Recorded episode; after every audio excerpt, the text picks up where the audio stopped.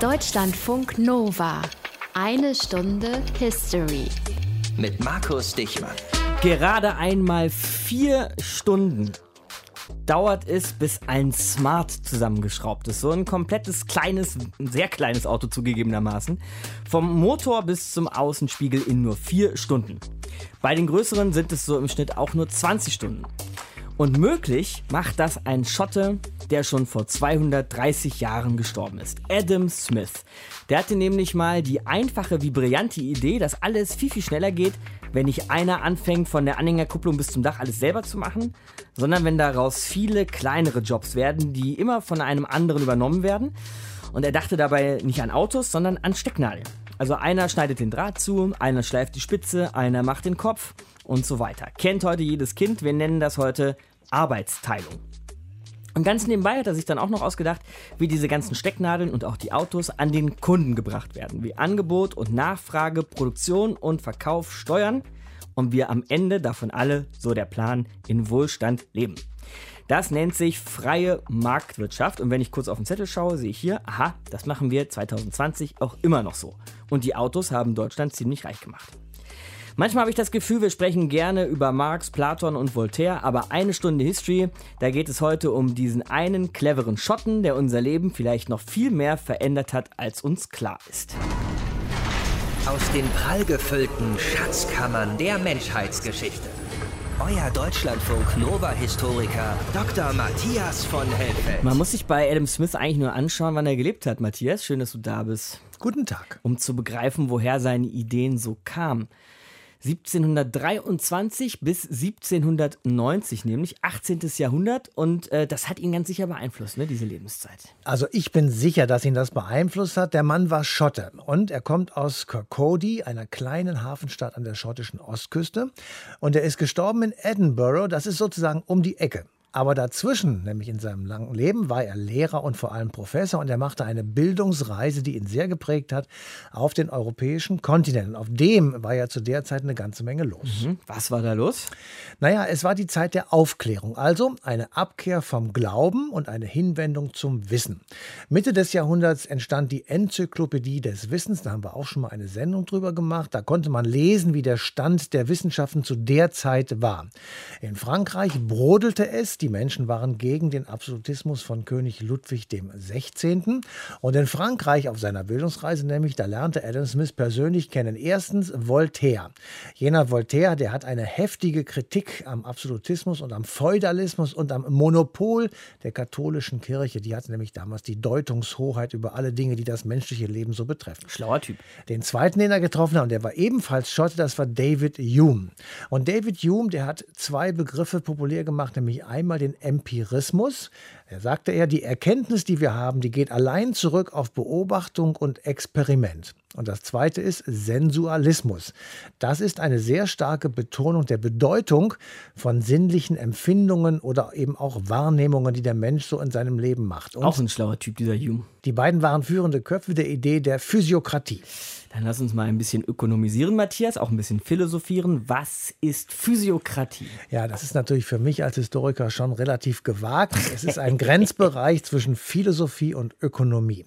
Der Physiokratismus geht davon aus, dass nur die Natur Werte hervorbringt und für den Menschen bereithält. Also nur was in der Natur da ist, ist sozusagen von Wert.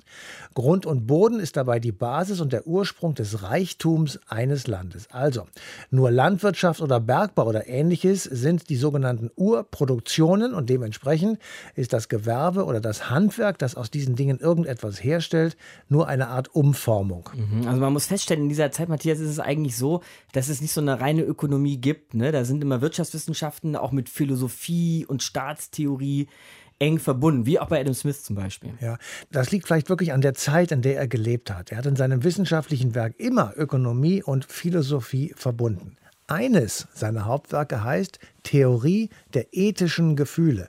Und darin macht er sich Gedanken über menschliche Kommunikation, über moralische Regeln und wie sich die Menschen gegenseitig sehen und auch einschätzen und erklärt auf diese Weise, warum es Menschen möglich ist, gegenseitig das Gefühl des Mitgefühls zu entwickeln. Und heute würden wir einfach nur sagen Empathie. Das ist die philosophische Seite von Adam Smith. Was ist jetzt die ökonomische Seite von ihm? Ja, diese Seite ist hinterlegt in seinem zweiten großen Werk und das heißt vom Wohlstand der Nationen. Das war so eine Art Gegenentwurf zum Merkantilismus, etwa des französischen Königs Ludwig XVI. Und das ging so. Dem mhm. König gehörten die Manufakturen. Dort wurde also etwas mit den Händen hergestellt. Die Kolonialmacht Frankreich regelte den Import von Rohstoffen aus ihren Kolonien und hinderte den Import von Fertigwaren. Gleichzeitig wurden Binnenzölle abgeschafft und der König garantierte eine angemessene Bezahlung für seine Angestellten, jedenfalls was er für angemessen gehalten hat. Die Überschüsse, die der König im Merkantilismus erwirtschaftet hat, die wurden ausgegeben für ein stehendes Heer, zum Beispiel für die wahnsinnigen Prachtbauten, Stichwort Versailles und so weiter, die damals entstanden und eben für Beamte, die immer mehr wurden. Das war der Merkantilismus und Smith hält jetzt dagegen, ja? Genau. Er sagt, nein, es ist nicht die Natur, sondern es ist die Arbeit, die den Maßstab darstellt für den Wert eines Gutes. Nicht die Natur ist die bedeutendste Ressource der Produktion, sondern der freie Wettbewerb. Also ein Wettbewerb ohne staatlichen Eingriff. Und das wiederum bewirke eine zweckmäßige Verteilung der Kräfte. Da hast du am Anfang von geredet, nämlich Aufteilung der einzelnen Arbeitsschritte. Und die andere Verteilung ist die Bereitstellung von Mitteln. Das wäre in diesem Falle Geld oder eben Güter, also Rohstoffe. Mhm. Und dadurch würde ein Ausgleich entstehen zwischen Preisen und Gewinnen. Und daraus würde sozusagen ganz von alleine eine Förderung des allgemeinen Gemeinwohls entstehen. Und dann würde es eben allen, wie du am Anfang gesagt hast, sehr viel besser gehen.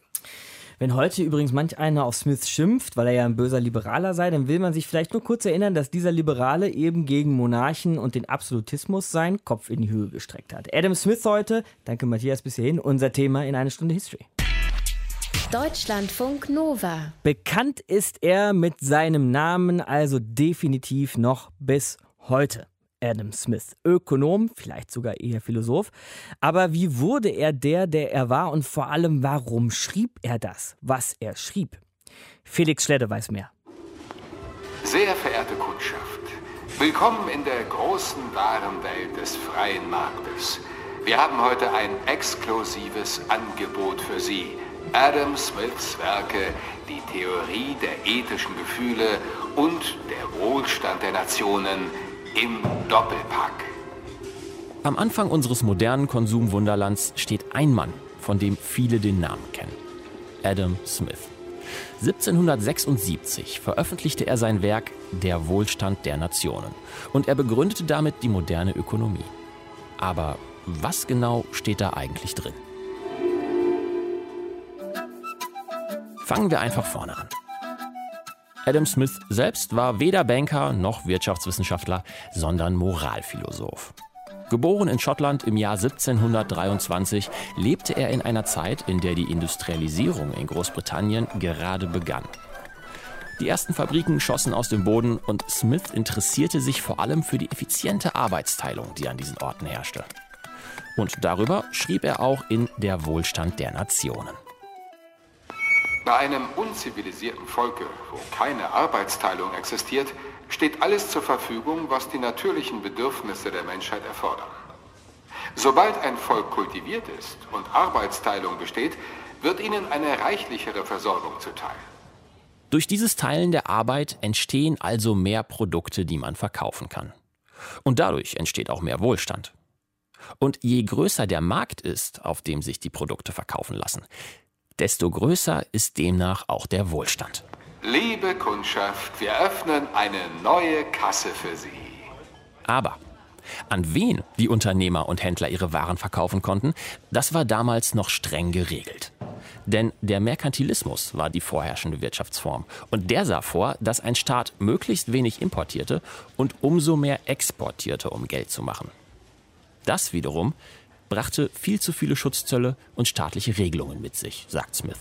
Einen Landwirt daran zu hindern, seine Erzeugnisse jederzeit auf den günstigsten Markt zu bringen, heißt augenscheinlich außerdem, das allgemein gültige Gesetz der Gerechtigkeit einer Idee der Gemeinnützigkeit, der Staatsräson zu opfern. Denn jeder Mensch weiß, laut Smith, schon selbst am besten, was gut für ihn und seine Geschäfte ist. Demnach sind staatliche Regelungen ein Einschnitt in seine natürliche Freiheit. Menschen, denen so etwas gefällt, gefällt auch Freihandel, freie Berufswahl, Abbau des Zunftwesens und freie Preisfindung. Entgegen der heute weit verbreiteten Auffassung war Smith aber nicht der Meinung, dass der freie Markt deswegen der ultimative Regler aller Dinge sein sollte. Er braucht zwei Kontrollinstanzen. Die unsichtbare Hand und unsere Moral. Ganz der Moralphilosoph sieht Smith nämlich selbst, dass die ungezügelte Freiheit der Wirtschaft Probleme mit sich bringen kann. Aber hier kommt die unsichtbare Hand ins Spiel. Die regelt laut Smith nämlich, dass selbst Egoismus und Gier zu mehr Wohlstand für alle führen. Die Reichen verzehren wenig mehr als die Armen, trotz ihrer natürlichen Selbstsucht und Raubgier. Gleichzeitig wird sich aber sowieso niemand zu unmoralisch verhalten, sagt Smith. Denn alle von uns tragen ja noch immer den unparteiischen Beobachter in sich. Die Idee dazu hatte er bereits in seinem ersten großen Werk Die Theorie der ethischen Gefühle entwickelt. Der unparteiische Beobachter ist sozusagen die moralische Instanz, die jeder Mensch in sich trägt.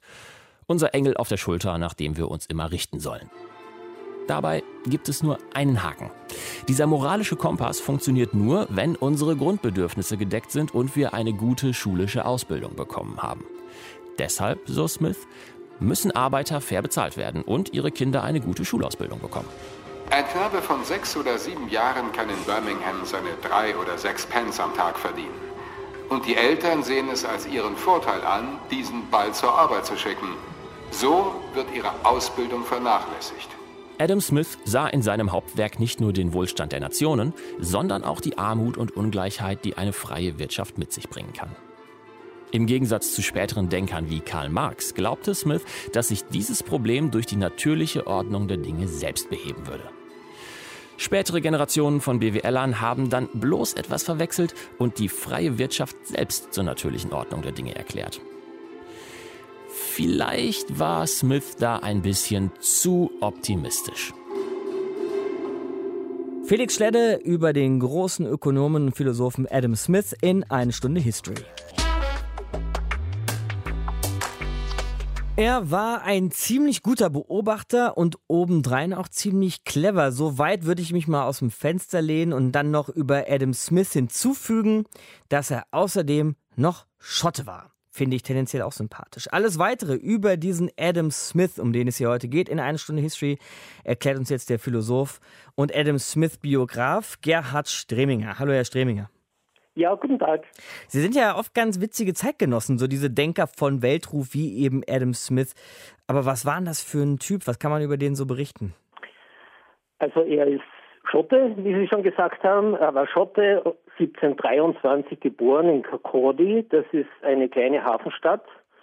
Hat dann in Glasgow studiert, danach sechs Jahre lang äh, in Oxford und wurde mit 28 Jahren äh, Professor für Logik zunächst das war Logik im engeren Sinn, aber auch Erkenntnistheorie und war dann äh, zwölf Jahre lang Professor für Moralphilosophie und hat während dieser Zeit auch sein erstes Buch geschrieben, nämlich im Jahre 1759, die Theorie der ethischen Gefühle. Und dann hat er seinen Beruf aufgegeben und wurde Privatlehrer eines jungen Adeligen, den er nach Frankreich begleitet hat im Jahre 1766 ist er zurück. Warum hat er das gemacht? Konnte man damals vielleicht einfach vom Besser von leben wahrscheinlich, ne? Genau, er hat wesentlich mehr verdient als, als Universitätsprofessor und vor allem bekam er auch die Sicherheit einer Pension. Das hat es damals auf der Universität mhm. nicht gegeben. Vielleicht noch mal einen Schritt zurück, weil Sie ja gerade sagten, zuerst war er Professor für Logik und dann für Moralphilosophie. Das lässt doch schon eben erkennen, dass er eben auch viel Zeit in seinem Leben mit dem Philosophieren verbracht hat. Er war kein reiner Ökonom, weil als Ökonom kennen wir ihn ja heute vor allem. Genau. Und das ist ein sehr, sehr verzerrtes Bild.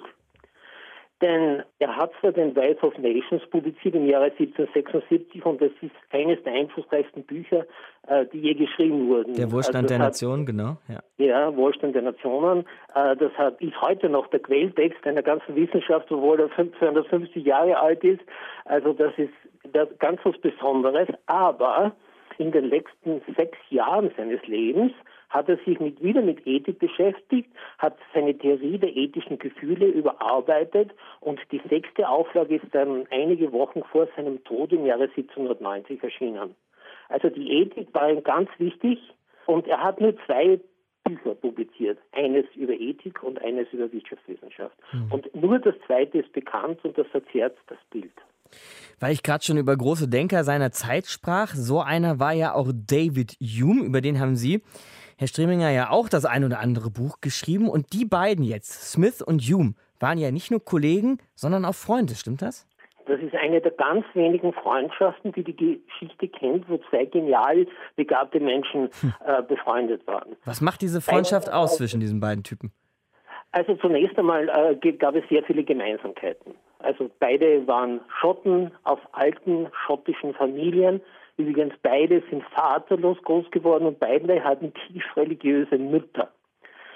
Aber es gab auch Unterschiede. So war Hume wesentlich geselliger und er hat auch nie als Lehrer gearbeitet, denn er hat sich zweimal um einen Lehrstuhl für Philosophie beworben und wurde beide Male abgewiesen aufgrund seiner religionskritischen Gedanken. Also Smith war religiöser, wenn Sie so wollen, er war Deist, mit welchem D, Dora, Deist mhm. und Hume war Agnostiker oder Atheist.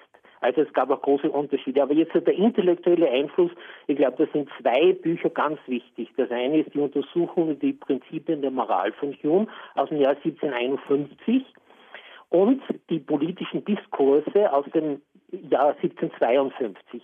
Im ersten Buch entwickelt Hume in Anschluss an Francis Hutchison eine Gefühlsethik. Also er ist der Meinung, dass unser Erkennen von schönen und guten, also das Erkennen von Werten letztlich auf Gefühlen basiert, allerdings auf ganz besonderen Gefühlen und um, damit diese sich entwickeln können, bedarf es Verstandesleistungen einerseits dem, des es bedarf des kognitiven Denkens und der Einbildungskraft, der Fantasie. Also das sind die rationalen Leistungen, die notwendig sind, damit dann die echten Gefühle entstehen, mit, mit deren Hilfe wir dann erkennen können, was schön und gut ist. Also die Gefühle sind notwendig, aber nicht hinreichend. Der Verstand ist notwendig, aber nicht hinreichend. Aber gemeinsam sind sie hinreichend, um die Werte zu erkennen. Und Smith baut darauf auf, seine ganze Theorie der ethischen Gefühle ist der dritte, das dritte große Werk der äh, Gefühlsethik. Und es ist um einige subtiler als äh, die Theorie Humes. Und er hat auch einen ganz wesentlichen Gedanken, der dann für Kant wichtig wurde, nämlich die, nämlich die Einführung oder die Berücksichtigung der Unparteilichkeit, des unparteiischen Betrachters. Also diese drei, Hutchison, Hume und Smith, sind die Vertreter der Gefühlsethik. Und im deutschen Sprachraum kommt am nächsten wohl Schopenhauer mit seiner Mitleidsethik. Mhm. Insofern hat aber Smith sogar ja auch Einfluss gehabt auf unseren großen deutschen Philosophen Kant. Und überhaupt höre ich so raus, in der Philosophie da war er auch eine ganz große Nummer. Es gibt aber wiederum, Herr Streminger, Kritiker von Smith, die sagen so, in Hinsicht auf die Ökonomie hätte er eigentlich nichts Neues mitgebracht. Er hätte eigentlich nur zusammengeschrieben, was eh schon so an Ideen auf dem Markt war. Ist da was dran? Ist das eine berechtigte Smith-Kritik? Da ist sicherlich was dran, aber die, also die große Leistung von Smith ist, dass er alles aufnimmt, also insbesondere von Hume, die politischen Diskurse, aber auch sonst äh, und das systematisiert und daraus eine Wissenschaft macht. Also nehmen wir zum Beispiel die berühmte unsichtbare Hand, die verbinden alle mit Smith, mhm. ist aber nicht von Smith. Äh, also die Idee, dass wo, sie, wieso, wo kommt sie sonst her? Mendeville. Er hat den Gedanken aufgenommen, er hat ihn versucht, an einem Beispiel zu erklären, insbesondere in der Entwicklung Europas. Also da versucht er zu zeigen, wie die unsichtbare Hand wirkt. Aber dann hat er eine Theorie darüber, nämlich manchmal folgt nicht, also die Kraft, die stets das Böse will und stets das Gute schafft, hm. sondern manchmal folgt aus etwas Guten oder Neutralem etwas Schlechtes, nämlich in der Arbeitsteilung. Also da kann man, ein Beispiel ist die Arbeitsteilung, die zur Verdummung der Massen führt, der Arbeitenden führt. Also da kann man genau studieren, wie Smith arbeitet. Er nimmt einen Gedanken auf und macht dann eine Theorie daraus. Oder äh, zeigt dann, wo, wo das stimmt und wo es nicht stimmt. Und damit hat es geschafft, dieser Schotter aus dem 18. Jahrhundert bis heute unser Leben zu verändern. Ja, manchmal sagt man, äh, der Wealth of Nations, also Wohlstand der Nationen, ist nach der Bibel das einflussreichste Buch. Also bitte. Gerhard Streminger, Philosoph und Adam Smith, Biograf bei uns in Eine Stunde History. Ich danke Ihnen, Herr Streminger. Gut, danke. Auf Wiederhören. Der Erfinder von Arbeitsteilung und der freien Marktwirtschaft. Erfinder vielleicht in Anführungszeichen. Adam Smith, Philosoph und Ökonom von Weltruhm. Eine Stunde History hier. Aber da müssen wir vielleicht ein bisschen auch auf die Bremse treten, Matthias, denn es gibt ja auch Kritik an ihm und seinen Theorien. Also seine Theorien sind sehr, sehr unterschiedlich aufgenommen worden. Ich habe mal so ein paar Stimmen zusammengesucht. Josef Schumpeter also den Ökonomen unter uns wird der Name was sagen. Das war nämlich ein österreichischer Nationalökonom, der hält Smith vor, nichts wirklich Neues entwickelt zu haben. Alle seine Ideen und Methoden seien schon vor 1776 nicht neu gewesen, also schon mal erdacht worden. Und noch deutlicher lehnt der amerikanische Ökonom Murray Rothbard Smith ab. Sein zentraler Kritikpunkt lautet, Smith behauptet, dass der Wert durch die objektiv nachmessbaren Produktionskosten bestimmt wird und nicht durch die subjektiven Einschätzungen, also sagen wir einfach mal die Bedürfnisse der Konsumenten. Und mit dieser Idee habe er dem Marxismus, man glaubt es kaum, Vorschub geleistet. Wie viel Marxismus in dieser freien Marktwirtschaft steckt, das besprechen wir gleich dann hier noch ein bisschen ausführlicher. Ist nämlich wirklich eine interessante Frage. Aber natürlich wird Smith auch gelobt und gefeiert als Ikone der freien Marktwirtschaft. Aber klar doch, und zwar ganz, ganz deutlich von keinem geringeren als Alan Greenspan, der fast 20 Jahre lang Chef der US-Notenbank war. Die heutigen Vorstellungen über die Funktionsweisen des freien Marktes, sagt er jedenfalls, sind bei Smith aufgeschrieben. Smiths Wohlstand der Nationen sei eine der größten Errungenschaften der Geistesgeschichte.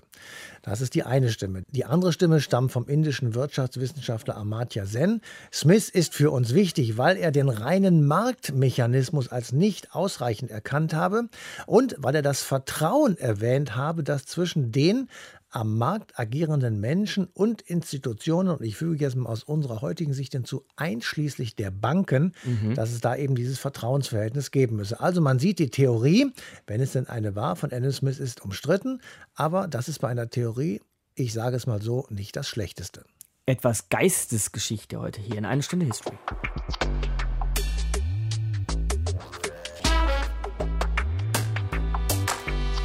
Arbeit ist das Maß aller Dinge, sagt Adam Smith. Nicht das Eisen, nicht der Boden und auch nicht die Kohle selbst, sondern erst das, was wir Menschen unter Arbeit daraus machen. Das hattet ihr jetzt vielleicht nicht auf dem Schirm. Hm? Aber ja, genau, bei Adam Smith, dem Begründer der freien Marktwirtschaft, wie dann so gerne gesagt wird, steht die Arbeit ganz vorne. Und darüber reden wir mit dem Wirtschaftsethiker Michael Asländer, der eine Einführungslektüre über Adam Smith geschrieben hat. Grüße Sie, Herr Asländer. Guten Abend. Das ist ja unerhört, Herr Asländer, dieses ganze Gerede von Arbeit bei dem Denker, auf den sich alle Freunde der freien Marktwirtschaft berufen. Klingt fast wie Marxismus. Ja, da ist was dran. Nur muss man sich vor Augen halten, dass natürlich äh, Adam Smith der ältere von beiden ist. Mhm. Und damit sich natürlich Marx wohl eher an Adam Smith respektive an David Ricardo und deren Arbeitsverständnis orientiert hat. Aber in der Tat, wie Sie schon gesagt haben, Arbeit spielt bei beiden Autoren eine zentrale Rolle im jeweiligen Ökonomieverständnis. Und zwar welche? Ja, Adam Smith geht davon aus, dass Arbeit der Schlüssel zum Wohlstand ist. Wie Sie schon angedeutet haben, es äh, geht um die Produktionsleistung einer Volkswirtschaft, es geht nicht darum, dass wir Gold- und Silbervorräte anhäufen, wie das die Merkantilisten vorgeschlagen haben. Es geht auch gar nicht darum, dass wir eine großartige landwirtschaftliche Produktion fördern, wie das die Physiokraten im Auge hatten, sondern für Adam Smith ist Arbeit der Schlüssel zum Wohlstand, zum Reichtum der Nationen, wie der Titel seines Buches ja lautet. Und Adam Smith legt da in gewisser Weise auch schon die Grundlagen für ein modernes Ökonomieverständnis und Wirtschaftsverständnis, denn bis heute definieren wir die Wirtschaftsleistung einer Nation natürlich anhand ihrer Produktion und anhand ihrer Produktivität. Mhm. Das ist das Erbe von Adam Smith, das er mit seiner Arbeitswertlehre letztendlich gelegt hat. Für ihn ist Arbeit, Arbeitsteilung, der damit verbundene Produktionsfortschritt und Produktionszuwachs etwas, was eine Nation reich macht, weil einfach die Menge der erzeugten Güter zunimmt, weil durch die gesteigerte Produktivität natürlich auch die Güter selbst preiswerter werden und damit auch allen zur Verfügung stehen. Das ist für ihn der Schlüssel für den Reichtum der Nationen. Allerdings, und das muss man auch sagen, schafft Adam Smith mit seiner Arbeitswertlehre ein Grundproblem, das die ganze ökonomische Klassik durchzieht, woran Aha. sich alle nachfolgenden Autoren abarbeiten. Welches Problem Nämlich ist das? die Frage, welche Art von Arbeit ist als produktiv anzusehen und welche Arbeit ist als unproduktiv mhm. anzusehen. Da hat er, glaube ich, mal ganz berühmt geschrieben oder gesagt, dass zum Beispiel die Arbeit einer Opernsängerin nicht produktiv sei. Das war John Stuart Mill, aber das ah, ist okay, korrekt. gut, ein anderer Philosoph, gut. Oder Ökonom. Äh, ja, aber das ist genau das Grundproblem. Adam Smith hat natürlich, wenn er über unproduktive Arbeit spricht, die gesamten Lakaien, Dienstboten und das Personal der Adeligen im Kopf, die den ganzen Tag nichts anderes machen als eine Türe auf und zu. Das ist für ihn natürlich unproduktiv, aber in der Tat stellt sich dann die Frage, wenn produktive Arbeit so definiert wird, dass sie einen materiellen Beitrag, sei es eine Maschine, sei es ein Produkt in der Volkswirtschaft erzeugt, was ist dann mit einem Hochschuldozenten, was ist dann mit einem Arzt, wie haben wir diese Arbeiten zu werten? Und das ist eine der Grundfragen, an der sich Adam Smith beispielsweise versucht, an der sich auch David Ricardo versucht. Und letztendlich spielt diese Sichtweise auch ein Stück weit in der Sichtweise von Karl Marx eine Rolle, der Arbeiterschaft dann natürlich äh, als den eigentlich produktiven Faktor mhm. einer Volkswirtschaft sieht. Also so gesehen schafft er ein Problem. Wir sehen das heute nicht mehr, weil wir einfach nur noch die Marktleistung der Produktion bewerten. Äh, von daher stellt sich diese Frage heute nicht mehr, aber er wirft natürlich ein Thema auf, das für die nächsten 100 Jahre erstmal Gegenstand der Ökonomie auch werden wird. Er befasste sich aber eben ja auch nicht nur mit Produktivität, sondern auch gerne mit der Frage des Glücks. Und da lautet seine Antwort, sucht der einzelne Glück, findet auch die Gesellschaft ihr Glück. Kann man das so kurz zusammenfassen? Schwierige Frage, aber ich denke, dass das eine ohne das andere nicht bestehen kann.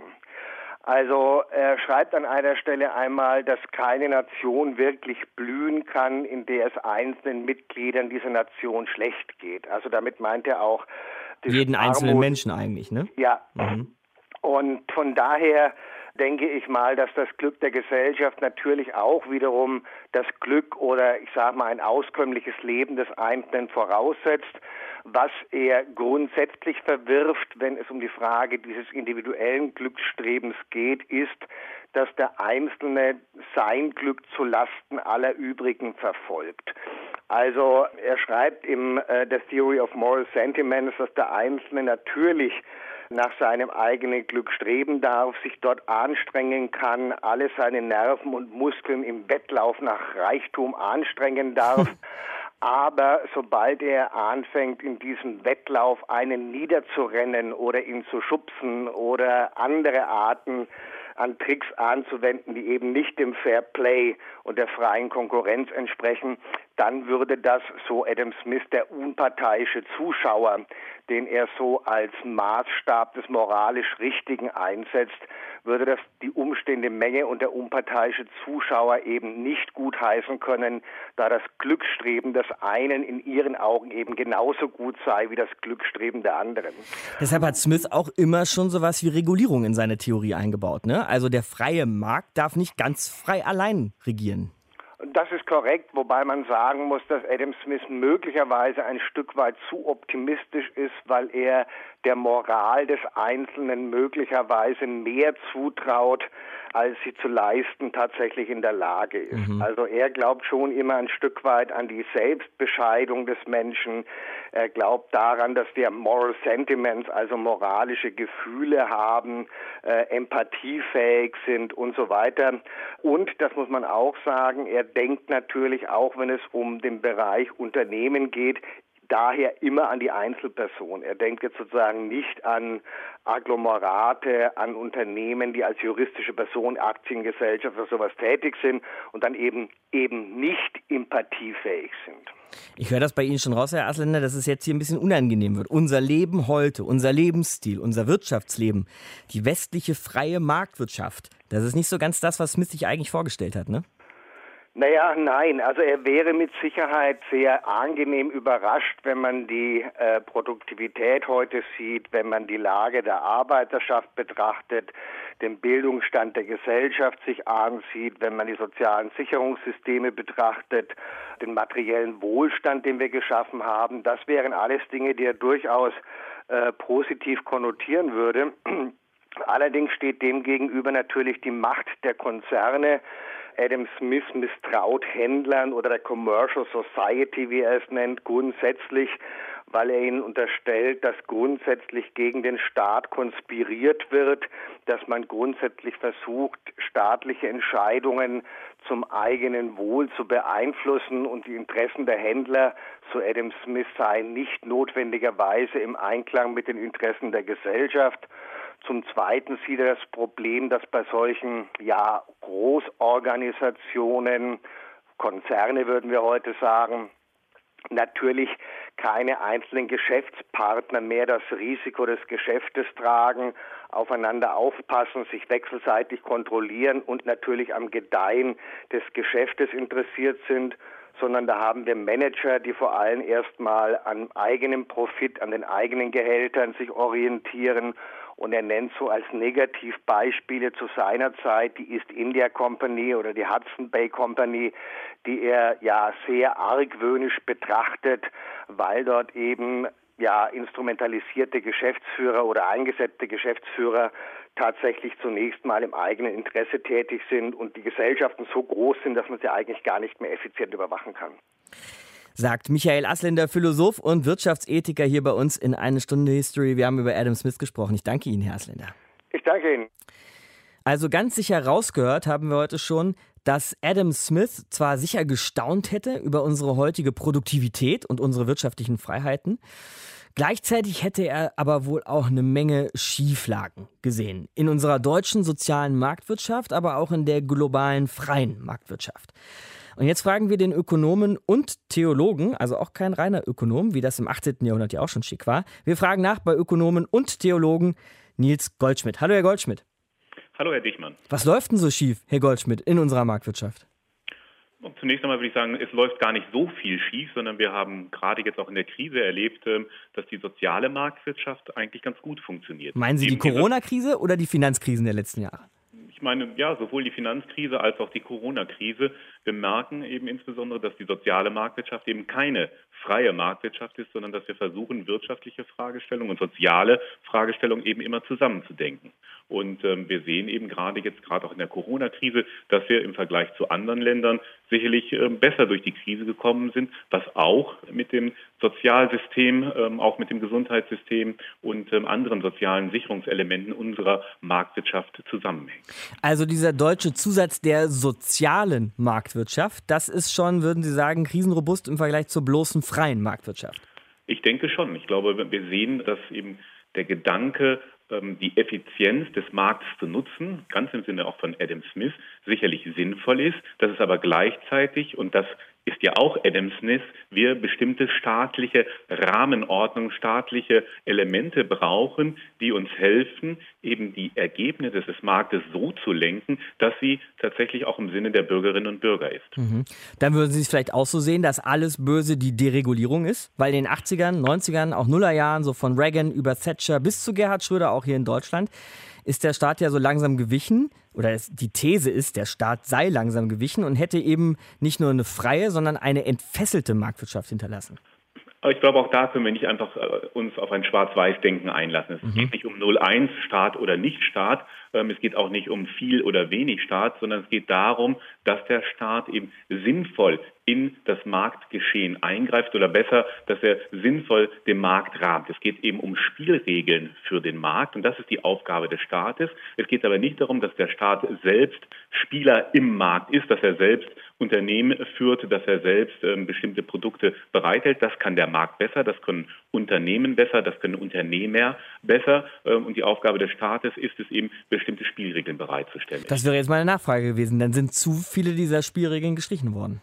Es sind Spielregeln gestrichen worden. Manchmal merkt man aber auch eben, dass ähm, in einer Weise gespielt wird, die man gar nicht vorhersehen konnte. Wir haben ja gesehen, dass Finanzprodukte plötzlich entstanden sind, Ende der 90er, Anfang der 2000er Jahre, die ein Staat in der Form so auch nicht vorhersehen konnte. Und dann braucht man eben neue Spielregeln. Aber während wir so manche Regeln gestrichen haben oder manche Regeln vielleicht noch nicht gefunden haben, Herr Goldschmidt, wie Sie das eben beschrieben haben, ist es dazu gekommen, dass manche Menschen auf dieser Welt im Geld schwimmen und andere, oft sind es öffentliche Berufe, wie die berühmten Beispiele Krankenschwester oder Krankenpfleger, haben wir ja auch gerade in der Krise gesehen, dass die so extrem unterbezahlt sind. Das müsste doch mindestens dem Theologen in Ihnen äh, richtig wehtun. Ich glaube, wir müssen auch da zweierlei sehen. Natürlich, ganz entscheidend ist immer zu verstehen, Wirtschaft ist kein Selbstzweck und in mancherlei Hinsicht ist die Wirtschaft aber zum Selbstzweck geworden. Wirtschaft hat immer ein Ziel und das Ziel ist der Mensch, das Wohlergehen des Menschen. Die Wirtschaft ist für den Menschen da und nicht ähm, umgekehrt. Gleichzeitig müssen wir sehen, natürlich gibt es weiterhin Menschen, die in Armut, in absoluter Armut leben. Wir merken, dass wir sozial ungerechte Verhältnisse haben. Aber gleichzeitig können wir auch sehen, dass sich in 30 Jahren die weltweite Armut massiv verringert hat, abgebaut wurde, dass viel mehr Menschen die Möglichkeit haben, ähm, ein besseres Leben zu leben. Und wir sehen ja jetzt gerade auch in der Krise, dass eben offensichtlich der Rückgang an Globalisierung, ähm, insbesondere wenn Sie die Schwellenländer nehmen, dass gerade dort eben die Menschen leiden müssen darüber, wenn eben diese weltwirtschaftlichen Verflechtungen weniger werden. Andererseits merken wir auch, Sie haben den Gesundheitssektor angesprochen, mhm. dass wir dort offensichtlich nachdenken müssen, wie wir dort Anreize schaffen können, auch monetäre Anreize, dass wir mehr Menschen in diesem Bereich beschäftigen. Lassen Sie mich mal gerade einen Begriff aufnehmen, den Sie eben verwendet haben, nämlich die Globalisierung. Es gibt ja Leute wie, nehmen wir mal den US-Präsidenten Trump, die sagen, ja, wir müssen das globale Geschäft wieder zurückdrehen. Also beim Chinesen will ich nichts mehr einkaufen, lieber Made in America statt Made in China. Und die Briten zum Beispiel verbinden ja mit dem Brexit auch die Hoffnung, die Globalisierung wieder etwas zu entflechten, wieder mehr selber zu machen. Ist da was dran?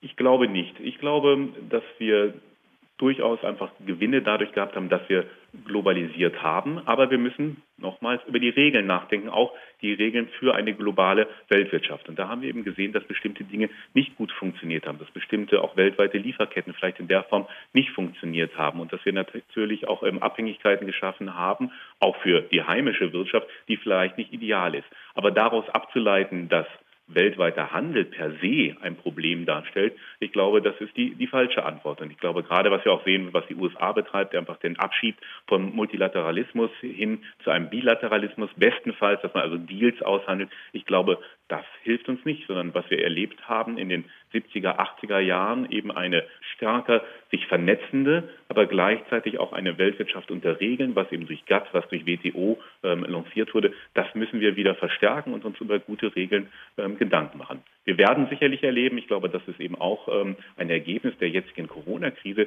dass wir ein gewisses Maß an Regionalisierung feststellen werden, mhm. also Regionalisierung von Lieferketten, aber weil es eben unternehmerisch klug ist, weil man gemerkt hat, es macht vielleicht keinen Sinn, alles nur just in time produzieren zu lassen mit weltweiten Lieferketten, sondern dass es vielleicht auch cleverer ist, dort ein gewisses Maß an Regionalisierung haben. Andere Bereiche in der Forschung werden wir sehen, dass sich die Globalisierung weiter ausbauen wird und das ist gut. Das erleben wir jetzt auch in der Corona-Krise, dass Forschungsergebnisse ausgetauscht werden können. Und noch ein Wort zu den USA oder auch zu Großbritannien. Wir sehen ja gerade, dass dieser Weg, der dort eingeschlagen wurde, offensichtlich nicht erfolgreich ist. Ähm, die amerikanische Wirtschaft ist eingebrochen. Die Großbritannien steht massiv unter Druck, auch natürlich aufgrund ihres eher problematischen Verhaltens während der Corona-Krise, aber ganz sicher natürlich auch ähm, aufgrund des Austritts aus der Europäischen Union. Dann ein letztes noch, Herr Goldschmidt, wenn wir vielleicht wieder ein bisschen regionaler werden, vielleicht auch wieder mehr Spielregeln einführen in diesen weltweiten Markt und die Zahlen ja nach Corona jetzt ohnehin nicht so Bombe sind, müssen wir dann vielleicht mal auch unsere Vorstellung von Wachstum und Wohlstand umkrempeln? Nicht umkrempeln, aber anpassen. Ich glaube, wir lernen, und da ist natürlich die Corona-Krise ein Auslöser, aber noch viel mehr natürlich auch ähm, die ähm, ökologischen Herausforderungen, die wir haben, die, der, der Klimawandel, die Klimakrise, dass wir tatsächlich überprüfen müssen, was macht denn eigentlich unser gutes Leben aus? Was ist das, was mir tatsächlich auch wichtig ist? Und ähm, ich glaube, wir werden eben feststellen, dass ein gewisses ökologisches Verhalten, was durchaus auch was mit Regionalisierung zu tun hat, ähm, uns gut tut. Wir sind ja alle froh, wenn wir wahrscheinlich weniger Plastiktüten benutzen, wenn weniger Dinge ähm, verpackt werden, äh, wenn wir möglicherweise bessere, qualitativ höherwertige Lebensmittel haben, dass uns das gut tun wird. Ne? Wir sind alle entsetzt über die Zustände in der Fleischindustrie und ich glaube, viele werden eben feststellen, dass ein ökologisches, aber auch ein sozialeres Konsumverhalten uns letztendlich besser stellen wird, uns glücklicher machen wird. Und darum geht es doch eigentlich. Es geht doch darum, dass wir ein gutes, dass wir ein glückliches Leben führen sollen. Und dafür kann die Wirtschaft ein Teilelement sein und ich glaube, auch so hat das Adam Smith gesehen. Wirtschaftswissenschaftler Nils Goldschmidt bei uns in Eine Stunde History. Vielen Dank für das Gespräch. Sehr gerne, vielen Dank. Als Ökonomen auch noch Philosophen waren, wie zu Zeiten von Adam Smith, da hat man beobachtet, überlegt und dann aufgeschrieben, wie Wirtschaft läuft oder vor allem laufen sollte. Adam Smith war unser Mann heute, Matthias, und der hat eine Menge aufgeschrieben. Und eine Menge von dem ist tatsächlich auch immer noch so, aber sicher auch nicht alles so, wie es sich Smith überlegt hat. Also ich bin da auf jeden Fall ziemlich skeptisch. Also Smith hat gesagt, jeder Marktteilnehmer verfolgt, Zitat, das persönliche Wohlergehen. Und dieses Verhalten soll laut Smith dazu führen, dass, Zitat, in einer weitgehend freien Wirtschaft der Wohlstand der ganzen Nation gesteigert würde. Aber ich füge hinzu, es steigert sich eben leider nur der Wohlstand von einigen. Und ich kenne auch keine freie Wirtschaft, die ohne immense Schulden ist, in denen der nationale Reichtum wirklich gerecht verteilt wurde oder die ohne strikte Regulierungen auskommt. Smith hat im Egoismus des Einzelnen den Motor der Wirtschaft gesehen. Das mag für das Bruttosozialprodukt, also für das Aufeinanderhäufeln von Zahlen stimmen, aber nicht für die Individuen, die am Markt agieren. Smith sagt, wenn jeder nur die Aufgabe ausführt, die er am besten beherrscht, dann führt dies automatisch sozusagen zu einer Steigerung der Produktivität. Und ich füge hinzu, dann muss das aber auch entsprechend entlohnt werden. Was Smith wohl auch nicht anders gesehen hätte, denke ich, und strikte Regulierungen gehören bei ihm ja durchaus auch dazu. Also eben diese reine Smithsche Lehre, die haben wir einfach nicht. Ja, jedenfalls meiner Meinung nach oder deiner, wie ich jetzt merke, auch ja, sie nicht. Sie ist zumindest nicht direkt sie, eins zu eins umgesetzt. Sie worden. ist auf jeden Fall nicht da und das Vertrauen, das er ja als Grundvoraussetzung äh, tituliert, der Marktteilnehmer untereinander ist weg. Und ich will einfach mal so ein paar Skandale sagen, die uns alle wirklich total nerven. Das mhm. ist Dieselgate, dann gibt es Monopolbildungen durch Absprachen, es gibt Abfindungszahlungen an Manager, die vor allem Arbeitsplätze vernichtet haben.